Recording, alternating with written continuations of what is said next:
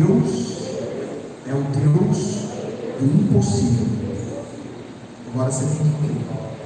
Porque se você crer, você vai ver a glória de Deus.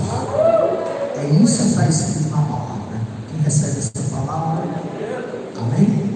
Vamos pegar a palavra de Deus. Deus nos deu um banquete para o dia de hoje. A começar pelo texto que está escrito em Gênesis, capítulo 4, versículo de número 1. Gênesis, capítulo 4, versículo 1. À medida que você for encontrando, diga glória a Deus. Gênesis 4, verso 1.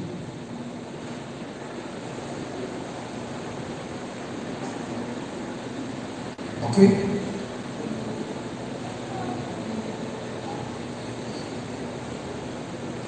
Eu vou ler aqui na tradução que está no telão, tá bom? Para você não acompanhar ah, diferente, tá? Diz assim, ó. Então Adão teve relações sexuais com Eva, sua mulher. Ela concebeu e deu à luz Caim e declarou: Com a ajuda do Senhor tive um filho homem. Verso 2. Voltou a engravidar e desta vez nasceu Abel, irmão de Caim. Abel tornou-se pastor de ovelhas e Caim cultivava ou lavrava a terra. Verso 13. Passado o tempo, Caim apresentou alguns produtos do solo em oferenda, em oferta ao Senhor. Abel, por sua vez, ofereceu as primícias com alegria Abel e sua oferta. Todavia não se agradou de Caim de sua oferenda, e por esse motivo Caim ficou muito irado. E seu semblante assumiu uma expressão maligna, em algumas traduções ainda é caiu no semblante. Então o Senhor abordou Caim. Olha o que, olha o que, é que Deus falou para Caim: ó, por que estás furioso?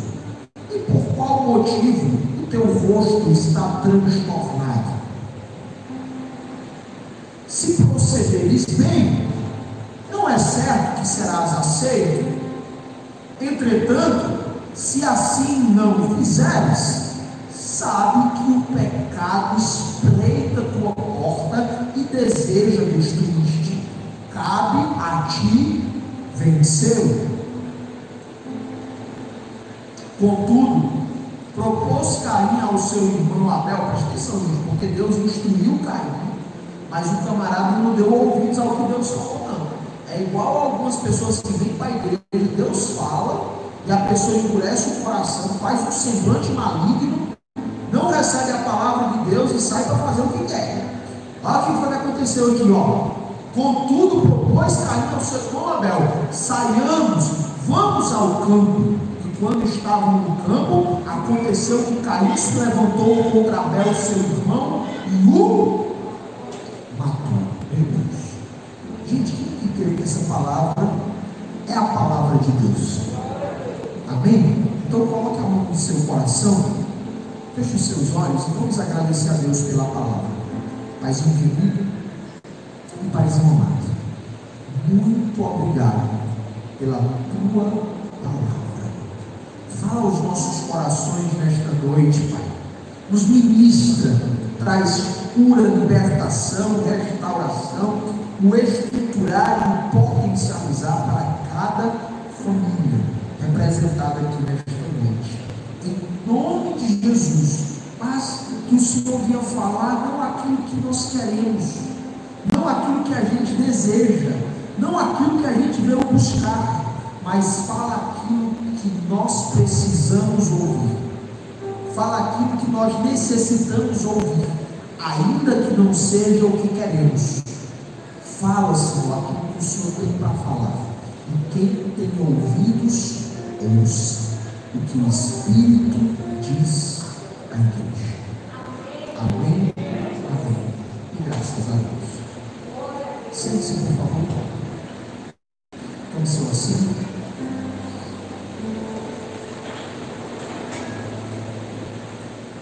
Nós estamos em uma série de mensagens já há praticamente dois meses com o tema Família resista à pandemia. E muitas famílias foram edificadas neste tempo. Muitos milagres aconteceram esses dois meses nas famílias e nos lares que foram edificados. Claro, muitas famílias estão passando ainda por grandes lutas. Isso é uma verdade que nós não podemos ocultar. Mas muitas famílias estão vencendo porque estão sendo municiados todo domingo aqui. Estão recebendo ferramentas espirituais, ferramentas do reino de Deus, para ter sua casa e sua família abençoada. Testemunhos de algumas pessoas de milagres que têm acontecido dentro da sua casa, no seu casamento, na sua família, de bênçãos do Senhor, depois dessa jornada que nós iniciamos, família resista à pandemia. Você sabe que o meu compromisso aqui no altar não é com o que você quer ouvir. Não. O meu compromisso aqui no altar é com o que Deus quer falar. Por isso, quando você vier aqui para essa igreja, para o culto, você não vai ouvir o que você quer. Você vai ouvir aquilo que você precisa ouvir da parte do Senhor. Agora você tem que estar com o coração aberto. Que palavra poderosa é essa palavra que Deus preparou para a gente no dia de hoje. Nós estamos aqui a história da primeira família. Adão teve intimidade com a sua esposa Eva, e ali eles geraram dois filhos, que tinham por nome Caim e Abel. Uma família de Deus, gente. Uma família que conhecia os princípios da palavra de Deus. Só que o que, é que acontece? Conhecer é uma coisa, você se esforçar para colocar em prática é outra. E a primeira prática, ela não é externa, ela não é aparente, ela é interna, ela é invisível. É a primeira prática. A primeira prática, ela é dentro de você. Quando você começa a alterar a corrupção do teu coração, quando você começa a trabalhar na renovação da tua mente, porque se a mente não não existe transformação. Por isso está escrito em Romanos 12, versículo 2: Não vos conformeis com este mundo, mas sede transformados pela renovação da vossa mente, para que experimenteis qual seja a boa, perfeita e agradável vontade de Deus. A primeira, primeira prática, ela é interna. O primeiro esforço que você vai fazer, ele é interno. Porque não adianta você fazer um esforço externo, sendo que internamente você continua corrompido. Você continua vendido nos seus sentimentos, nos seus pensamentos, comprometido na sua santidade, na sua integridade. E essa foi a grande questão para a recusa de Deus na direção de Caim. Porque se você parar para observar aqui, e você não entendeu o que eu estou dizendo, parece até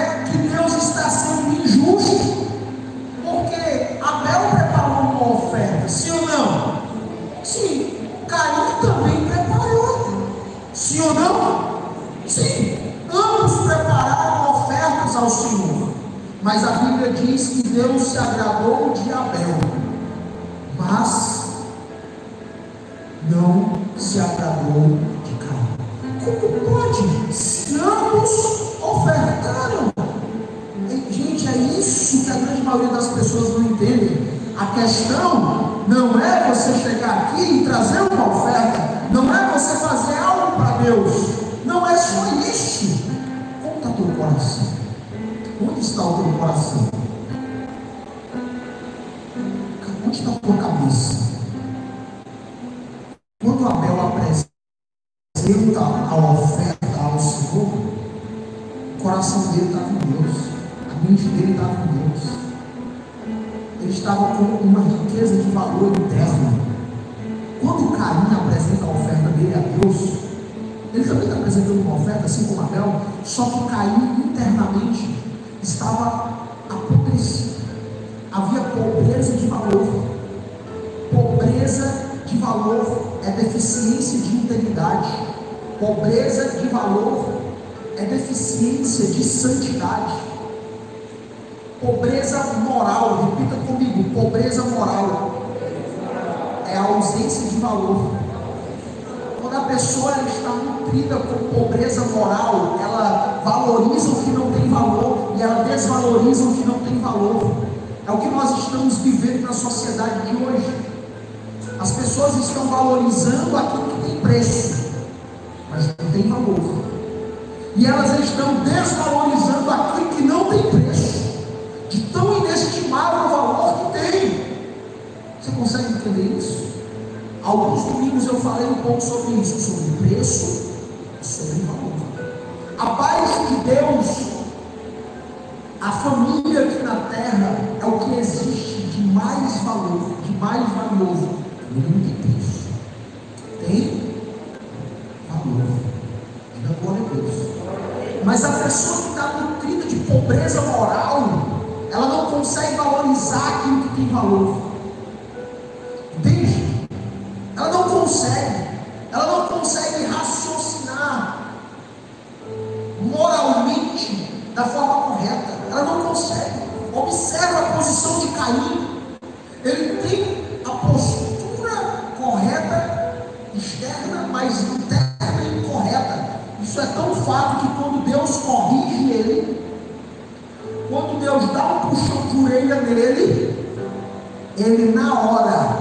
semblante cai e ele fica irado. Como pode, gente, isso? O que era para ele fazer? Porque errar todo mundo erra, né? Todos nós. O que, que, era para ele fazer? Se arrepender. Entrar em uma curva de arrependimento, porque o final da curva de arrependimento é o avivamento. Não existe avivamento sem arrependimento. Diga glória a Deus. Para ele ter dito, Senhor, me perdoa. Eu vou fazer direito, eu vou me corrigir. Eu vou, eu vou trabalhar o que precisa ser trabalhado até ter dignidade. Mas a pessoa que tem pobreza moral, ela tem problema de altivez. O orgulho dela está lá no pico. Ela tem dificuldade de reconhecer que errou. Ela tem dificuldade de aceitar a correção. Ela se rebela. Olha só, a realidade que ela está vivendo é a realidade de morte, ela sai matando tudo que está perto dela. Na hora que Deus corrigiu Caim, ele se irou, caiu o semblante e ele foi lá e matou o irmão dele. Meu Deus, gente, olha só, isso não é diferente do que tem acontecido nos dias de hoje. Pessoas não estão recebendo a correção de Deus e estão matando as suas famílias. Se você está aqui nessa noite e você não aceita a correção de Deus na sua direção, você é um Caim na direção da sua casa. Você é alguém que está matando a sua família com as próprias mãos, porque você não está ouvindo a correção de Deus e a pobreza moral ela faz isso. A pessoa que ela é nutrida de pobreza moral, o que, ela faz? Ó? Ela passa a semana inteira fazendo o que é errado, fazendo o que desagrada a Deus, aí quando chega no no domingo, ela traz um dízimo, ela traz uma oferta, e ela quer, ela quer barganhar com Deus. Ela quer, ela quer ter uma atitude compensatória. Ela passou a semana errando. Aí ela traz uma oferta, um dízimo, ela entrega, né? quando ela entrega, ela, ela sente ali uma espécie de purificação, como se ela estivesse pagando pela santidade dela. O que é isso? Isso é pobreza moral. Quando Caim faz isso, Deus recusa. Entende? Agora, quando Caim apresenta a oferta, porque Abel também estava apresentando, Caim também. Só que ele recebe a de Abel e rejeita de Caim, por quê? Pobreza moral. Toda pessoa que é pobre moralmente, ela tenta conquistar valor por meio da barganha.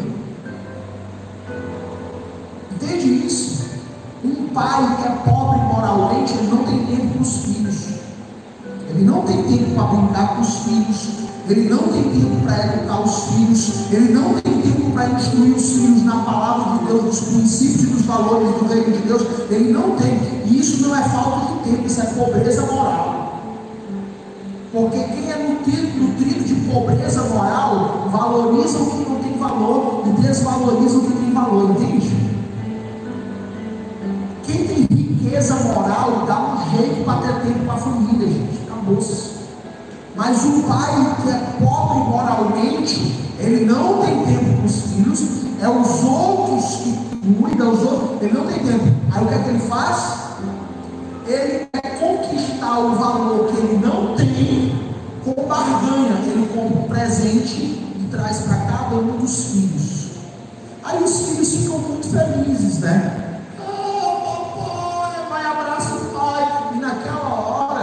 Ele sente ali um processo, compensatório. Cara, estou ausente, não estou fazendo o que eu devo fazer como pai, mas está aqui, meus filhos estão muito felizes porque eu pude dar um presente para eles. O que é isso? Pobreza moral. Toda pessoa nutrida de pobreza moral, ela tenta conquistar valor por meio da barganha. Pobreza moral é deficiência de integridade. Deficiência de integridade é deficiência de santidade, porque integridade e santidade caminham juntas. Toda pessoa que se esforça para estar em Deus e desenvolver princípios e valores do reino de Deus, ela se torna uma pessoa inteira. Porque integridade é ser inteiro, completo ou pleno. E isso só é possível no Senhor. E quando você passa a ser inteiro, não existe lacuna, não existe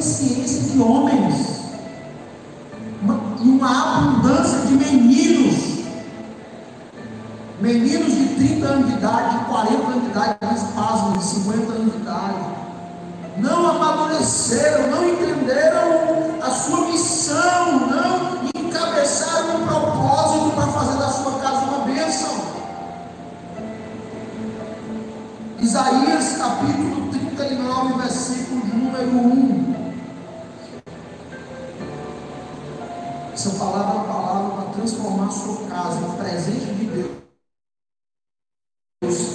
para você em 2020, para o ano de 2021, debaixo da bênção e toda maldição ser cancelada em nome do Senhor Jesus. Isaías capítulo 39.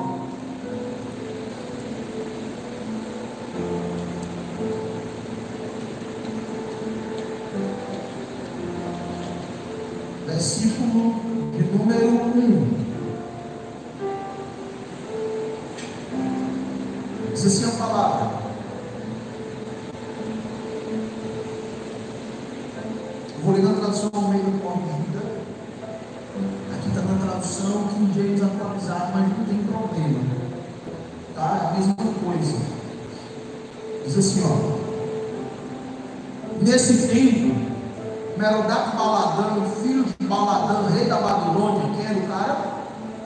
Ele era o quê? Diga, rei da Babilônia. Ok. Ele era o rei da Babilônia. Qual foi que ele fez, pastor? Ele, olha o texto, diz assim, ó, enviou cartas. Ou seja, foi mais de uma carta. E um presente a Ezequias. Quem era Ezequias? Então vamos lá. O rei da Babilônia mandou cartas e um presente para o rei de Israel. Dando continuidade. Presta atenção. Fica atento.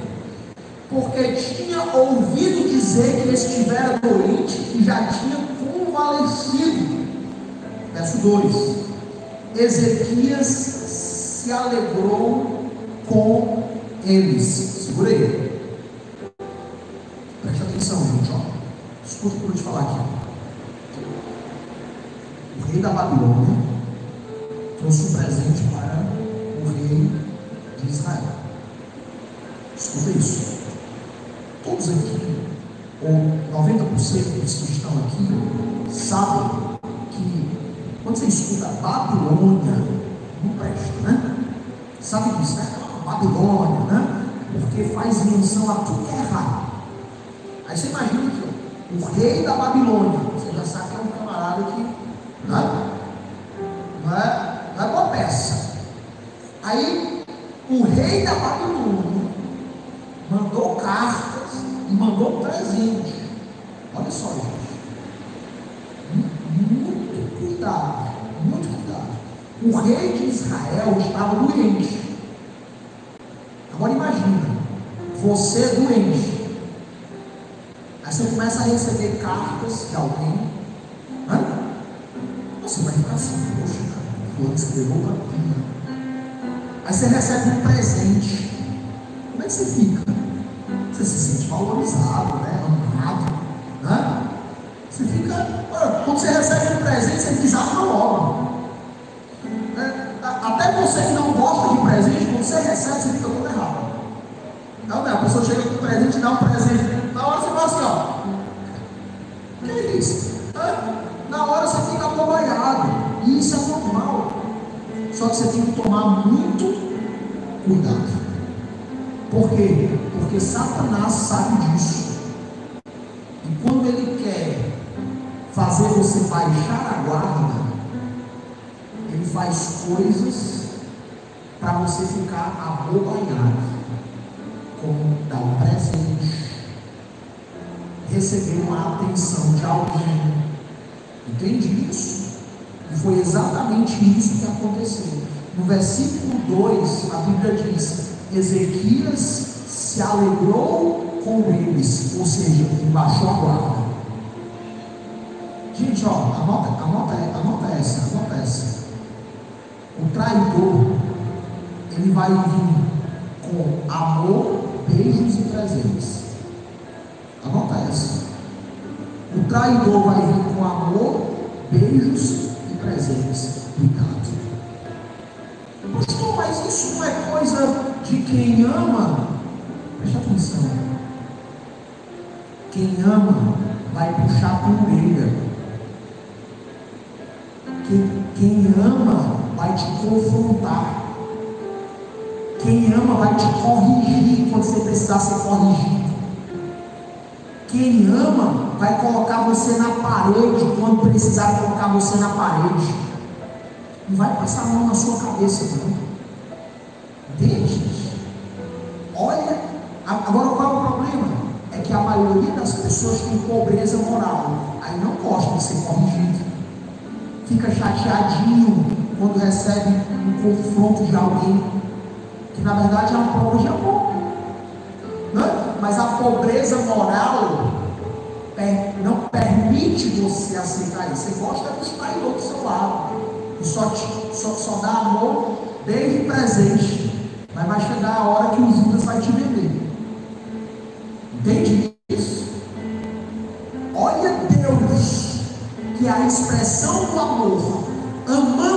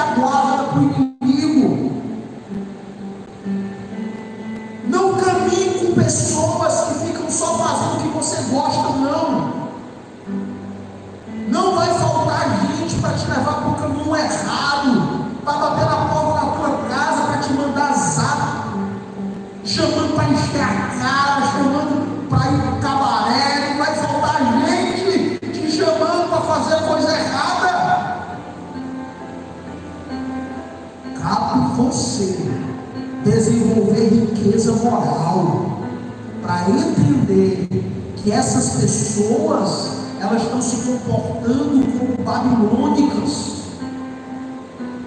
e não como pessoas que te amam de verdade. E se você ama essas pessoas, você vai corrigir elas, você vai dizer, olha, o caminho não é esse não. Esse caminho eu já vi, eu já vi, eu sei que esse caminho é um caminho de morte. E você vai corrigir essa pessoa. Aí ela vai ter a postura cair e não vai receber, ou ela vai ter a postura de arrependimento, ela vai agradecer. Vocês estão entendendo isso, gente? Mas olha aqui o que aconteceu. Baixa só um pouquinho o teclado por favor. Olha o que aconteceu aqui com o rei Ezequias, no versículo 2. Diz assim, ó. Ezequias se alegrou com com eles e lhes mostrou a casa do tesouro, a prata, o ouro, as especiarias, os melhores ungüentos. Gente, é até difícil de acreditar, né? Toda a sua casa de armas, o arsenal, mostrou tudo. E tudo o que se achava nos seus tesouros, coisa alguma houve no seu palácio ou em todo o seu domínio que Ezequias não lhes mostrasse. Verso 13. Então o profeta Isaías, presta atenção, presta atenção, entrou, entrou um novo personagem aqui, qual é o nome dele? Isaías, vamos lá. Qual é o nome do rei? Ezequias. Qual o nome do profeta? Isaías. Então, nesse período aqui, período da, da monarquia, tinha um rei, ok? Esse rei ele era ungido como profeta. Deus falava com o profeta. Quem lembra da história de Natan e Davi? Davi era o rei e Natan o profeta. Quando Davi começou a sair da linha, Deus usa o profeta para trazer ele de volta para a linha. Ok? Aí aqui, nessa, nessa situação, nessa história aqui, quem era o rei? Ezequias. Quem era o profeta? Isaías.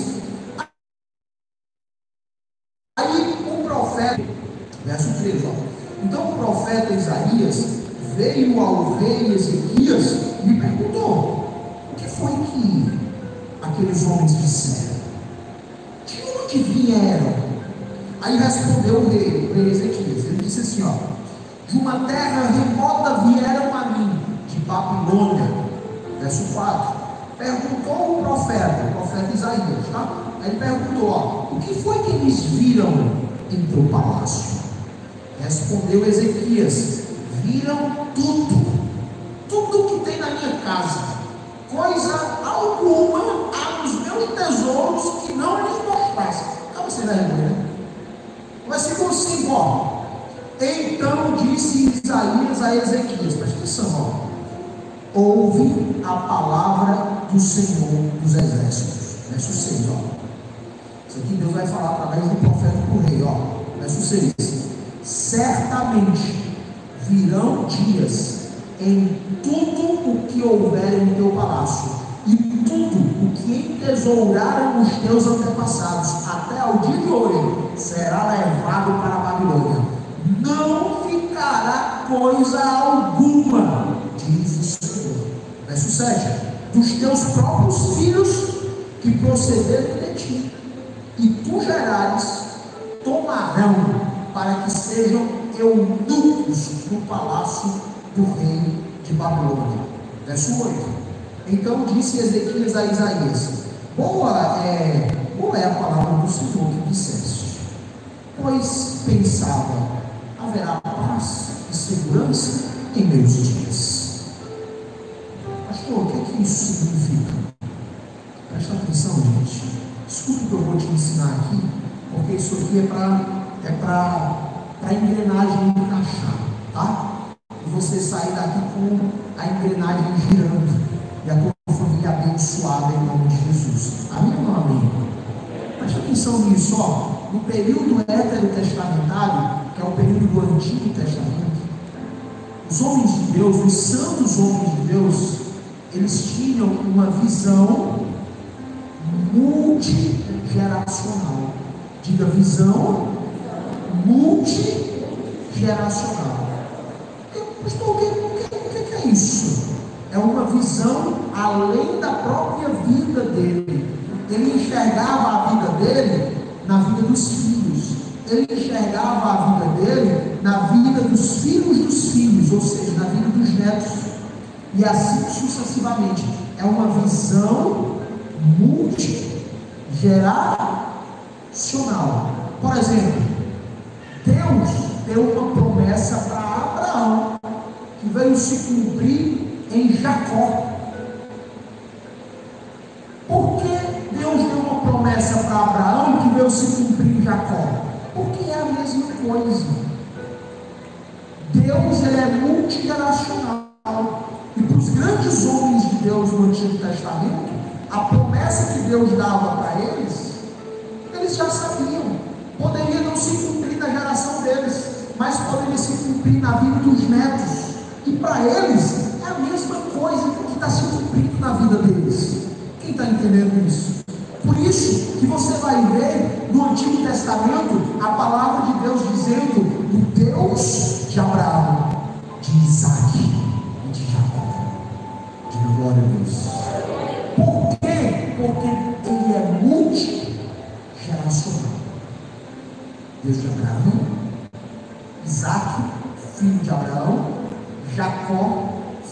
Isaac e neto de Abraão. Quem está entendendo isso, diga amém. Agora, escuta essa. Quando o profeta Isaías confronta o rei Ezequias, e ele diz assim: Olha, tudo vai ser levado, todas as riquezas, sabe o que os teus, os teus antepassados conquistaram, tudo também será levado, não vai ficar nada. Teus filhos, os filhos que você vai gerar, sabe o que vai acontecer com eles? Eles serão levados escravos para a Babilônia, castrados e servirão no, no palácio babilônico. Gente, olha que doideira isso, hein? O camarada, na hora, era para ele ter se arrependido, gente, como caiu. Era para ter se arrependido.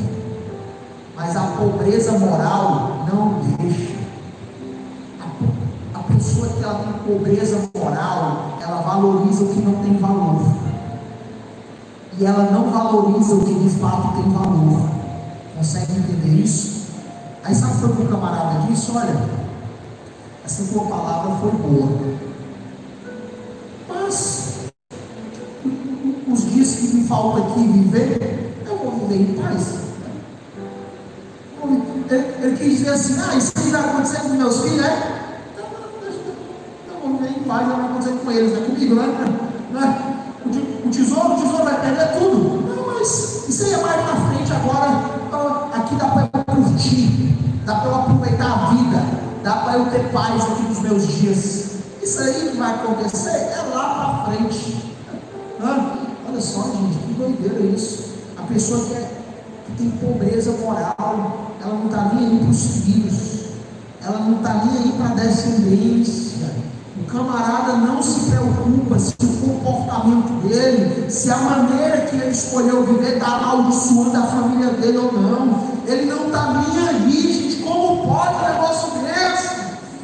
Pastor, isso é um absurdo, gente, mas é o que está acontecendo na nossa geração os pais vivendo de forma inconsequente, pecando deliberadamente, sem se preocupar se estão amaldiçoando ou abençoando a vida dos filhos, sem se preocupar com a, com a descendência, com o legado que vai deixar, sem se preocupar. Gente, Davi, presta atenção, porque o teu comportamento ele pode destruir a vida dos teus filhos. Começa a pensar em como você tem vivido. Começa a pensar na maneira que você tem conduzido sua própria vida. Sabe o que Davi fez? Davi adulterou. Davi organizou um homicídio. Sabe o que foi que aconteceu? Os filhos de Davi foram destruídos por causa do comportamento dele com o pai. A meia-irmã chamada Tamar foi estuprada pelo meio-irmão chamado Aminon, ambos filhos de Davi. Imagina isso, você como pai, você tem um filho e você tem uma filha, e o teu filho estupra tua filha. Está pastor. Repreenda mudando o seu comportamento. Repreenda vivendo a palavra de Deus. Repreenda corrigindo o que está errado na sua conduta. Essa é a maneira de repreender